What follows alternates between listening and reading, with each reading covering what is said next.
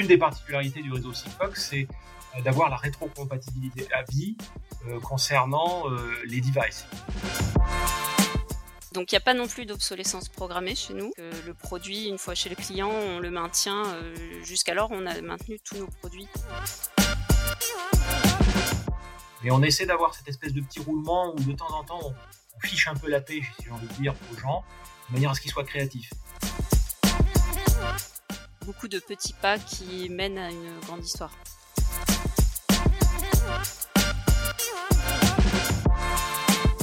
Bonjour à tous, je suis Jérémy Clévy, DG de TechRox. Bienvenue dans ce nouvel épisode de la saison 3 de nos podcasts. Et aujourd'hui, nous allons nous plonger euh, dans l'IoT, l'Internet des objets, avec nos deux invités que j'accueille avec grand plaisir, Nathalie Lamy et Christophe Fourtel. Bonjour tous les deux. Bonjour, Jérémy. Bonjour Christophe. Bonjour. Alors, euh, qui êtes-vous? Va commencer par euh, des présentations et bah tiens, c'est Nathalie qui commence. Donc Nathalie Lamy, je suis VP Engineering chez Netatmo qui fait partie du groupe Legrand. notre terrain de jeu, c'est la maison connectée. Et je pilote une équipe de 140 personnes dans les métiers hardware et logiciels. Et bah, c'est absolument passionnant. Et Christophe? Eh ben Christophe Fourté, je suis un des cofondateurs de Sigfox. Actuellement, je suis CSO de Sigfox, Chief Stratégie, Science Officer, comme vous voulez, peu importe. évidemment, plutôt le, le, le cofondateur technique, on va dire, de, la société. Et voilà, bah, Sigfox, société environ 300 personnes actuellement, dans, dans l'IoT, bien entendu. Merci beaucoup, bienvenue donc. Et puis donc, je précise évidemment que les, points de vue que vous allez développer sont les vôtres, hein, pas nécessairement ceux de vos sociétés euh, respectives. Euh, alors évidemment, le, thème que je voulais aborder avec vous en premier, c'était l'IoT, parce que vous êtes euh, en plein dedans. Nathalie, toi, tu fabriques des objets intelligents connectés et qui ont une durée de vie longue chez le client. Et Christophe, donc tu as créé, comme tu nous le disais, un, un, des réseaux qui permettent aux objets de se connecter entre eux ou de se connecter avec des serveurs distants nous, dans, dans, les, dans les gens qu'on accueille dans le podcast, on a beaucoup, beaucoup de gens qui font plutôt du web et euh, qui sont relativement loin de vos technologies. Est-ce que déjà on pourrait commencer par euh, essayer de, qualifier euh, ces technos, les, vôtres? Est-ce que vous pouvez nous dire d'un point de vue du développement ce qui est spécifique à l'IoT par rapport aux autres technos? Donc je commence. donc effectivement, nous développons des objets, donc ça veut dire du hardware, de l'électronique, de la méca. Il y a toute une partie aussi industrialisation pour piloter la production dans les usines, nos sous-traitants. donc c'est vrai que ça implique des développements, des cycles de développement sûrement très différents du logiciel pur. Et ensuite, c'est du par rapport à des boîtes qui feraient du hardware quand même, le fait que ce soit des objets connectés, peut-être que la spécificité, c'est que déjà on a cette connexion, on peut remonter des données, mais on peut aussi mettre à jour les produits, en tout cas chez Netatmo, à distance, et donc ça en fait des produits évolutifs qui ne sont pas figés à un instant T et qui vont avoir des nouvelles fonctionnalités mises à jour plus tard dans la vie du produit. Et, de ton côté, Christophe, euh, quelle spécificité tu vois? Ben, Nous, en fait, euh, la première spécificité, c'est c'est un aspect un peu système, c'est-à-dire que on a créé un système de toutes pièces. Donc, il y a une notion architecture, en fait, architecture et système, sur laquelle on a travaillé et il faut qu'on continue à travailler puisque on est garant de la qualité de tout ça. Donc, il faut que tout ça reste en ordre. Et, éventuellement évolue. Donc, de fait, euh, pour ce qui concerne en tout cas l'infrastructure, on a une activité euh, hardware, logiciel embarqué, logiciel cloud. Euh, enfin, il y a voilà, il y a toutes ces composantes métiers qu'il faut qu'il faut marier à l'intérieur de l'entreprise et, faire fonctionner en ordre, on va dire. C'est vraiment la spécificité de Sigfox. Ça. Ouais, et, du coup, est-ce que vous avez des méthodes de production euh, qui mériteraient d'être connues par euh, les autres tech leaders, donc qui nous écoutent et qui sont pas forcément dans votre euh, dans votre industrie? Oui, alors il y en a une qui nous concerne et, qui est assez paradoxale par rapport à notre offre d'ailleurs, puisque une des particularités du réseau Sigfox, c'est d'avoir la rétrocompatibilité à vie concernant les devices, les, les terminaux, les petits machins qui sont sous le réseau. Où nous on est garant du fait que on va pouvoir euh, servir ce device même s'il a été introduit il y a 20 ans et qu'il y a de nouvelles features qui ont été introduites. Par contre, du coup, dans notre réseau, il y a une politique de rétrofit de, l'infrastructure, qui est un mécanisme de rétrofit qui est très très rigoureux. Donc ça, c'est quelque chose d'extrêmement précis, très rigoureux qu'on a qu'on a en place et qui peut-être n'est pas, en tout cas à ce niveau de rigueur, partout. Vous avez à peu près la même chose chez Netatmo, Nathalie? Non, je pense que c'est un peu différent. Donc la spécificité de production, c'est que chez Netatmo, c'est que les produits qu'on fabrique donc chez les sous-traitants, la partie hardware doit être hyper bien qualifié, donc ça je pense que c'est le cas aussi chez Christophe, hyper bien qualifié pour parce que le produit une fois qu'il est chez le client, lui on peut plus y toucher la partie vraiment physique. Donc il faut vraiment tester à 100% tous les produits sur la ligne de production et ça c'est sûr que c'est tous les gens qui font du hardware le font évidemment. mais donc il n'y a pas non plus d'obsolescence programmée chez nous. le produit, une fois chez le client, on le maintient. Jusqu'alors, on a maintenu tous nos produits en mettant à jour des fonctions, en corrigeant évidemment les anomalies, en mettant à jour la partie sécurité. En revanche, on... alors je ne sais pas exactement ce que tu voulais dire Christophe par rétrofit, mais on remplace pas la partie physique des produits chez les clients, sauf évidemment en cas de dysfonctionnement, auquel cas voilà, il renvoie son produit à notre support client et on lui renvoie un produit, le produit réparé ou le produit, un produit neuf si on ne peut pas le réparer. mais il n'y a pas de, pour le moment, on n'a pas eu besoin. Enfin, nous, on fait du, du, comment dire, du B2C, donc on, vend des produits à des utilisateurs finaux. Donc, on, une fois le produit vendu, il est vendu une fois. Il n'y a pas de, il a pas d'abonnement. il n'y a pas de, donc il n'y a pas d'obligation quelque part de de rétrofit. Enfin, peut-être que tu peux préciser ce que tu voulais dire par rétrofit. Tout à fait. J'ai peut-être pas, d'ailleurs, oui, j'ai certainement pas été assez précis. Euh, en rétrofit, en fait, euh, le mot n'était pas tout à fait bon puisque je parlais essentiellement de rétrofit logiciel, donc reprogrammation en fait des euh, des des, euh, des, des, nœuds du réseau, etc. Et des, dispositions d'infrastructure. Même si il est vrai qu'on peut avoir à faire du rétrofit physique dans un réseau, plus tard on le fait, mieux on se porte, bien entendu. On a aussi, bien entendu, des méthodes euh, pour aller euh, remettre des nouveaux matériels sur des, euh, sur des sites.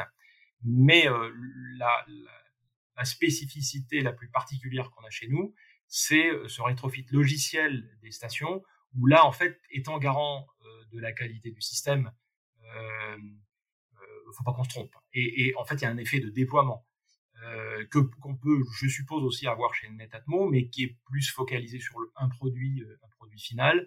Là où nous, il y a éventuellement euh, une catastrophe fonctionnelle globale possible, et donc forcément, ça, a une incidence sur la, manière dont on le fait, parce qu'il faut surtout pas qu'on se trompe. Si on se trompe et qu'on met par terre le réseau, c'est une catastrophe.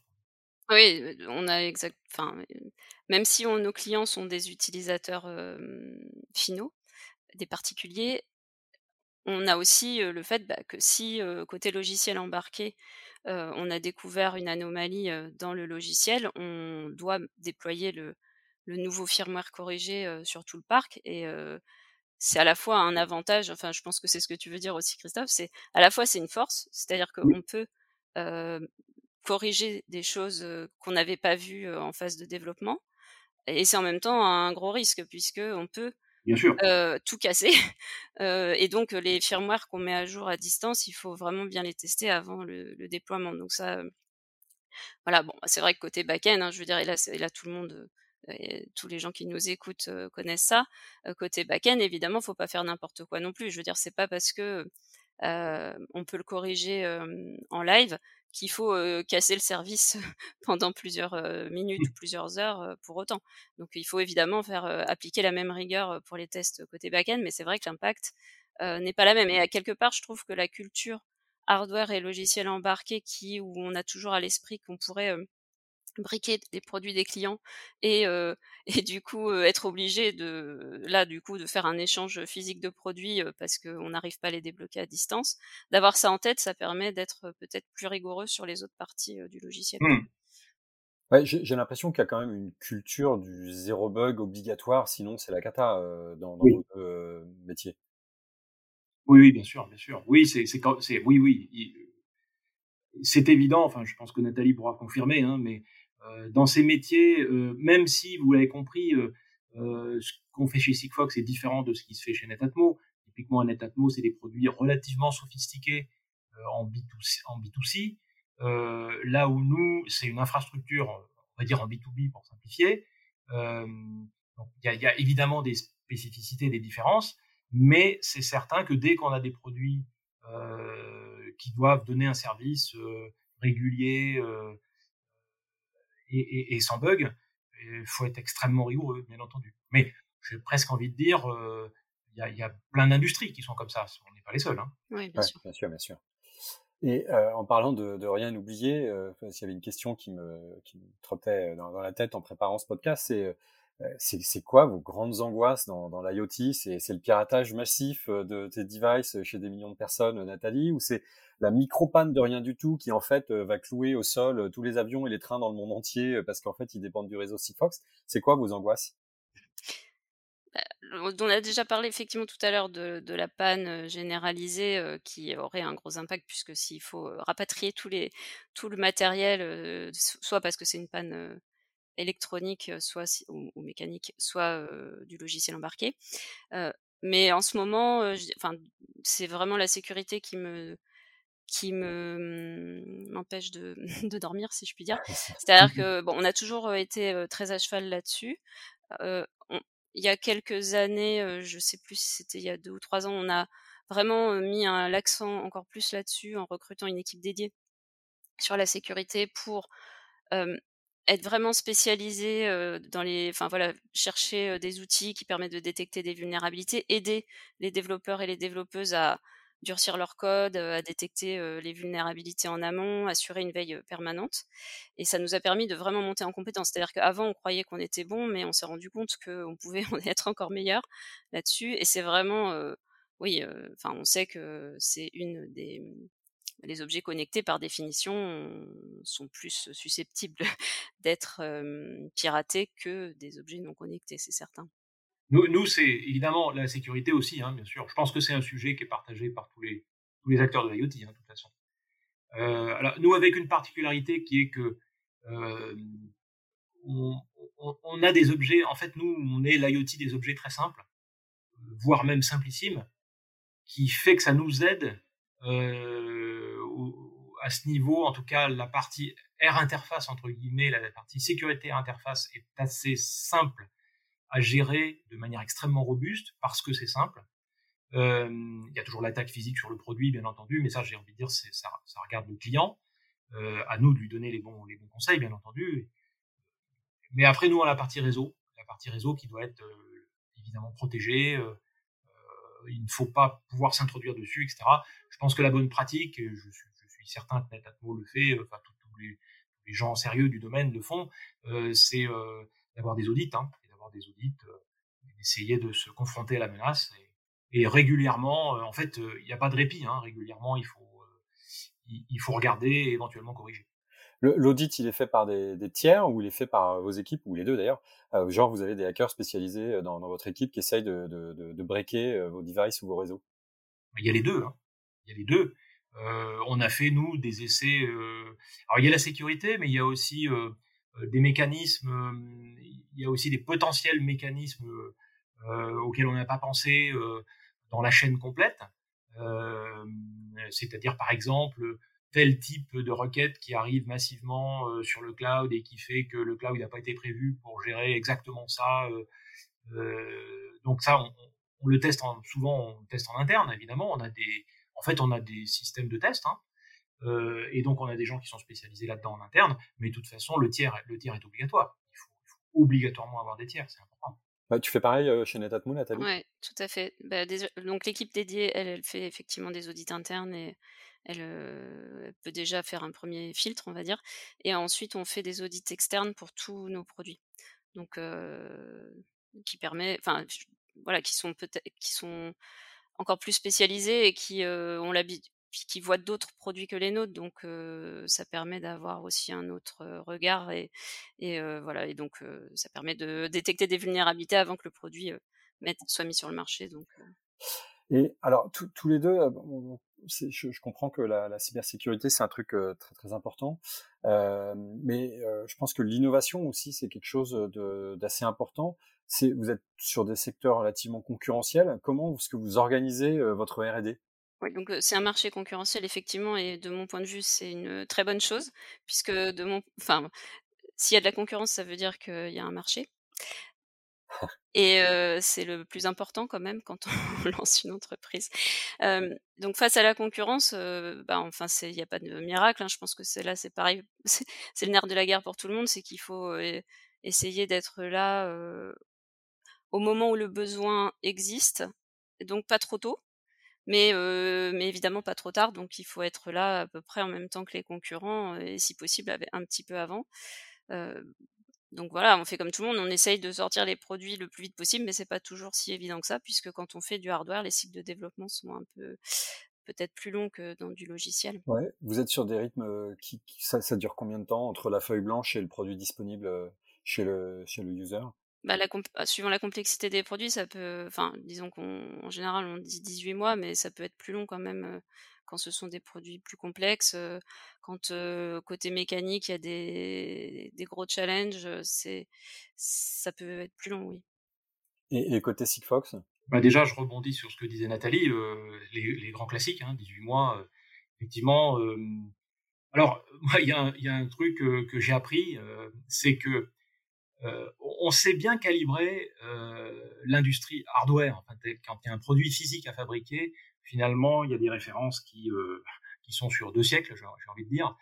Euh, moi, mon expérience, c'est que euh, un produit moderne, il est souvent ralenti par le logiciel, en fait. C'est-à-dire que c'est souvent le logiciel à la fin qui qui, qui, qui, a des petits problèmes, mais on, on est peut-être des fois pas allé assez loin dans le test, etc. Puis toujours ce réflexe, même, même si on s'en défend, on s'en défend bien entendu, toutes les méthodes connues, etc. Mais inconsciemment, c'est toujours ce, principe du bon, c'est du logiciel, donc euh, on pourra corriger. Et des fois, ça, joue des tours. Mais bon, euh, en tout cas, les, durées qu'évoquait Nathalie sont, ouais, sont, des grands classiques.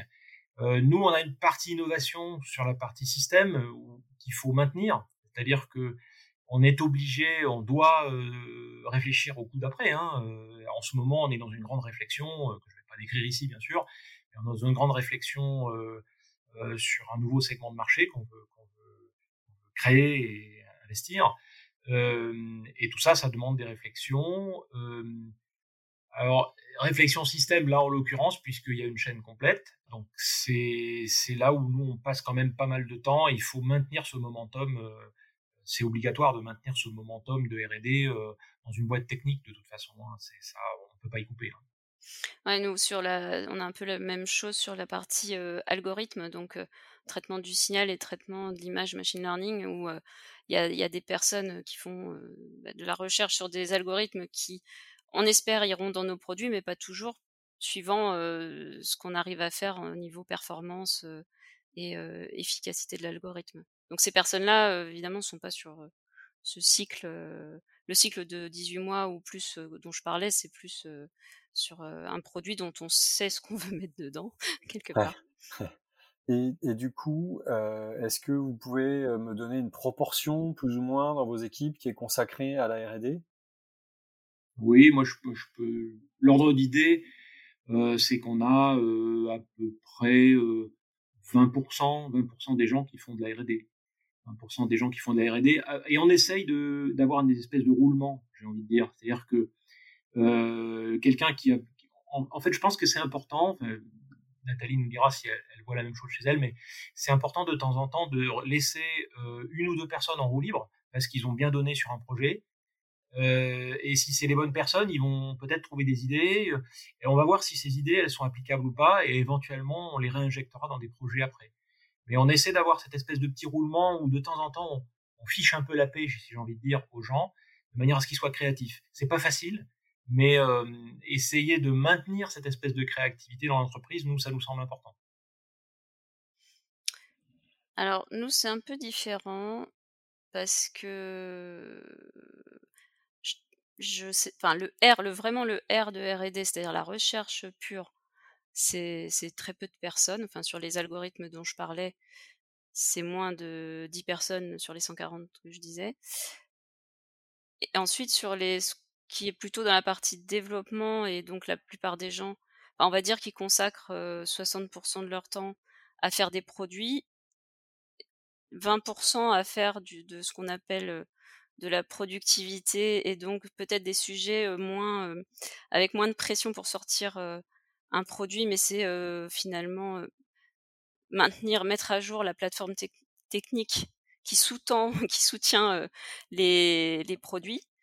donc, mais on fait et 20% de maintenance.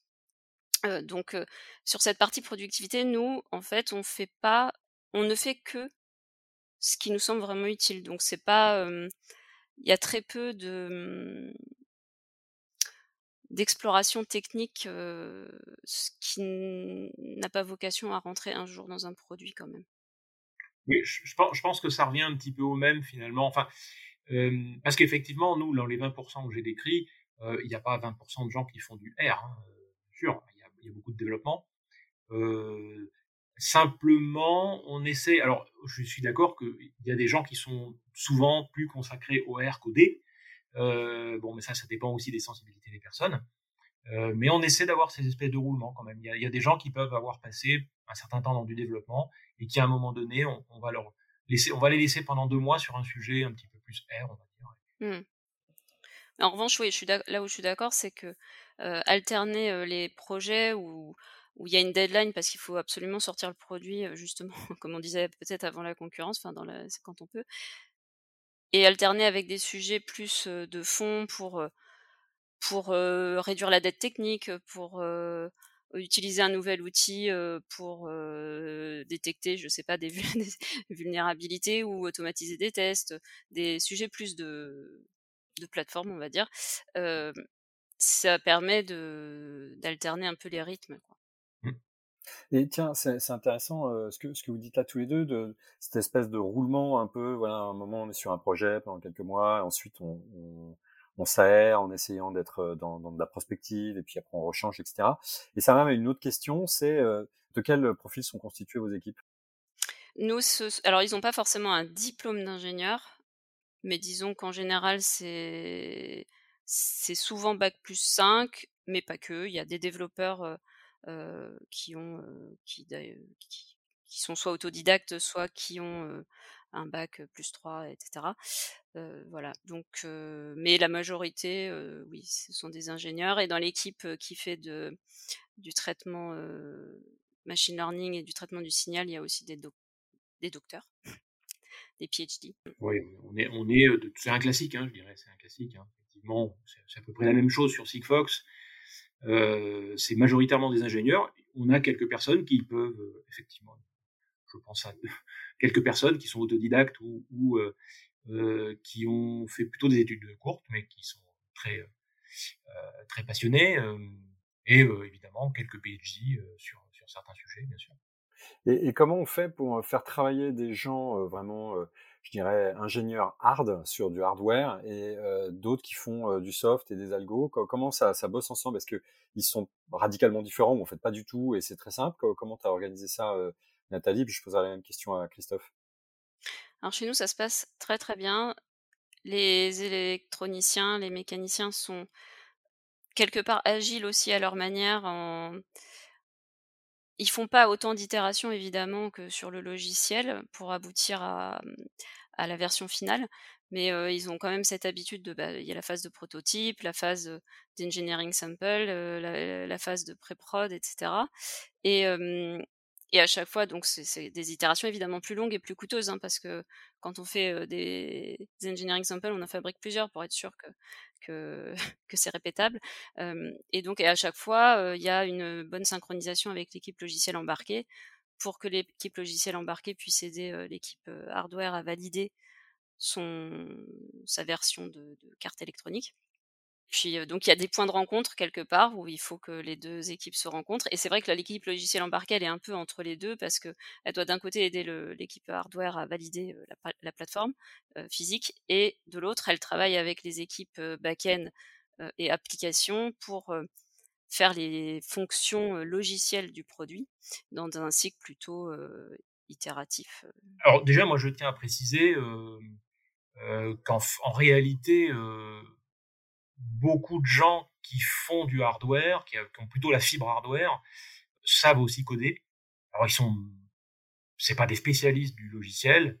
C'est vrai que des spécialistes du logiciel embarqué, parce qu'ils y ont passé plus de temps, bah, ils sont plus, ils sont plus adroits, ils sont plus rapides, etc. Euh, ça, c'est une chose.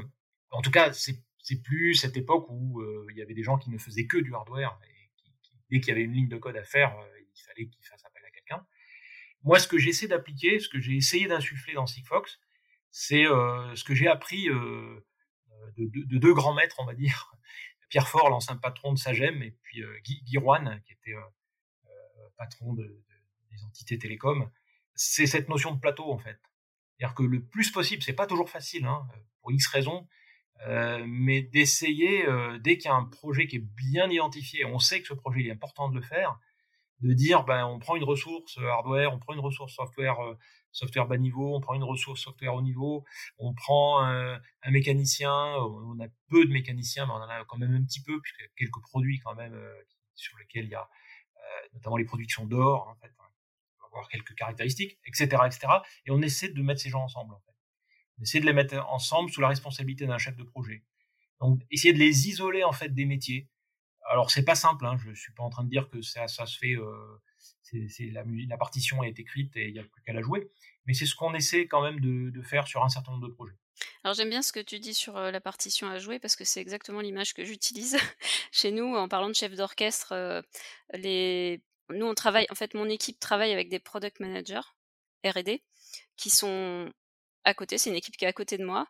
Et ce sont de, vrais chefs d'orchestre. Donc, à la fois, ils vont définir, traduire le besoin, quel produit on veut faire et comment ça doit se traduire en termes de fonctionnalité. Il va aussi être le chef de projet du nouveau produit à, développer. Et il va aller piocher exactement comme ce que tu viens de décrire. Il va aller piocher dans les équipes techniques les personnes dont il a besoin pour son projet ils vont essayer de s'isoler, je vais dire, parce que sur le papier, c'est, ils voudraient s'isoler, mais c'est pas si simple quand même. Donc, pour faire son produit et essayer de, se coordonner du mieux possible entre les différents métiers. Et, quelque part, ben, quand on fait la partie, ce que j'appelais productivité ou, disons, amélioration de la stack technologique du produit, cette partie-là est plus faite directement dans les équipes techniques mais bon, c'est vrai que je dis essayer parce que justement, du fait que la maintenance, c'est quelque chose qui peut survenir à n'importe quel moment et que à ce moment-là, quand il y a un problème à corriger et que c'est urgent, il faut trouver quelqu'un qui, en général, est déjà pris sur un produit. Donc, on, le préempte un peu quelques jours ou parfois malheureusement quelques semaines pour corriger un problème que qu'il est le meilleur pour pour le traiter parce que c'est peut-être lui qui avait fait ce développement à la base. Et voilà. Et donc ça, c'est vrai que c'est un peu compliqué de jongler entre, entre les deux, quoi. Il y a toujours ces compromis, hein, de toute façon, effectivement, au niveau organisation, il y a toujours ces compromis à trouver entre l'organisation métier et l'organisation projet. Mmh. C'est la vie, j'ai envie de dire. Mmh. Ouais, c'est assez classique, ouais. Euh, j'ai une dernière question pour, pour conclure ce podcast et merci beaucoup à vous deux euh, de nous avoir accompagnés. Euh, c'est pour prendre un peu de recul. Euh, c'est quoi vos, vos, inspirations pour, pour progresser, pour vous projeter euh, sur le long terme dans cette, euh, dans cette industrie? Euh, si, ben si, si, si, je peux me permettre, moi je, moi j'aime bien en fait regarder un peu l'histoire, l'histoire de l'industrie. Moi je suis, je suis pas seulement un ingénieur, je suis aussi finalement un historien. j'aime bien ça, c'est une passion. Euh, et en fait, euh, je m'aperçois qu'il y a souvent des cycles. Il y a des cycles et on voit les apothéoses, mais on a tendance à oublier ce qui a amené à l'apothéose. J'ai envie de dire, euh, la bulle Internet en 2000, euh, on peut y mettre la téléphonie cellulaire avec, hein, cette espèce d'apothéose, là, de trucs qui explosent. On se rend, compte tout d'un coup qu'un Google peut créer un empire.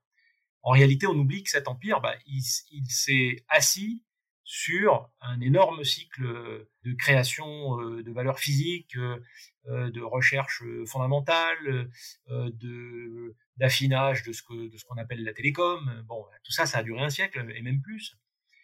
et ces cycles, en fait, je pense qu'ils se reproduisent en permanence. Et moi, je, aujourd'hui, j'essaie de regarder euh, quels sont les coups d'après, indépendamment de, des, religions, entre guillemets, hardware versus software, versus cloud, versus pas cloud, peu importe, j'ai envie de dire. ça, c'est des choses qui existent aujourd'hui, qui sont présentes sur la scène. Et ben, c'est quoi le coup d'après? Et moi, je m'intéresse beaucoup à la résurgence un peu du physique. Euh, je sais pas, avec les nanotechnologies, avec la, nouvelle manière d'aborder la chimie, par exemple, euh, l'électronique, hein, tout simplement, parce que l'électronique aussi, euh, on va vers des électroniques de plus en plus petites en, termes d'intégration, euh, où, on voit les propriétés, des propriétés semi-conducteurs qui sont en train de, on est en train de rencontrer les, limites de la physique. Et je me dis que il faut toujours regarder ça parce que il y a des choses qui vont sortir de ça. Euh, de même que peut-être les, investissements chez les, chez les Google, justement, euh, c'est intéressant de regarder qu'ils consacrent beaucoup d'argent euh, des choses qui sont très physiques. Alors, évidemment, hein, le, digital, il est là, hein, et, et, j'ai presque envie de dire, l'électricité, ça a été inventé il y a 200 ans, elle est toujours là, hein, bien entendu. Donc les choses restent, mais euh, il y a toujours des cycles comme ça, des choses qui réapparaissent, qui se réinventent et puis qui repartent, etc., etc. Moi, je, moi, c'est quelque chose que je regarde. Et toi, Nathalie? J'ai pas vraiment réfléchi à cette question. Je trouve ça très intéressant ce que dit Christophe, euh, surtout que lui et moi on a connu euh, la bulle Internet. euh... Moi aussi. donc donc c'est intéressant, je trouve, effectivement de comparer ce qui se passe sur les objets connectés avec ce qui a pu se passer dans les télécoms et, et le fait que c'est beaucoup de petits pas qui mènent à une grande histoire. Oui, tout à fait. Oui, puis une chose est sûre, c'est que la personne qui a dit l'électricité, ça servira à rien il y a 200 ans, il doit pouvoir se retourner dans, dans sa tombe sans doute, deux fois. Ça, c'est une techno qui nous a bien aidés tous et toutes, et en effet. Eh bien, ça sera la, conclusion de ce podcast, euh, chers auditeurs. Euh, bah, n'hésitez pas à nous donner vos feedbacks sur le site euh, tech.rocks ou sur les réseaux sociaux. Ils sont précieux, on en, tient compte, on essaie d'en tirer compte quand c'est possible. Une note ou un commentaire sur votre plateforme d'écoute favorite, c'est la meilleure bonne action que vous pourrez faire aujourd'hui, promis. On se retrouve la semaine prochaine pour un nouvel épisode de cette saison 3 de nos podcasts. Et merci beaucoup Nathalie Lamy, merci Christophe Fortet de nous avoir accompagnés. Au revoir. Merci, au revoir. Au revoir.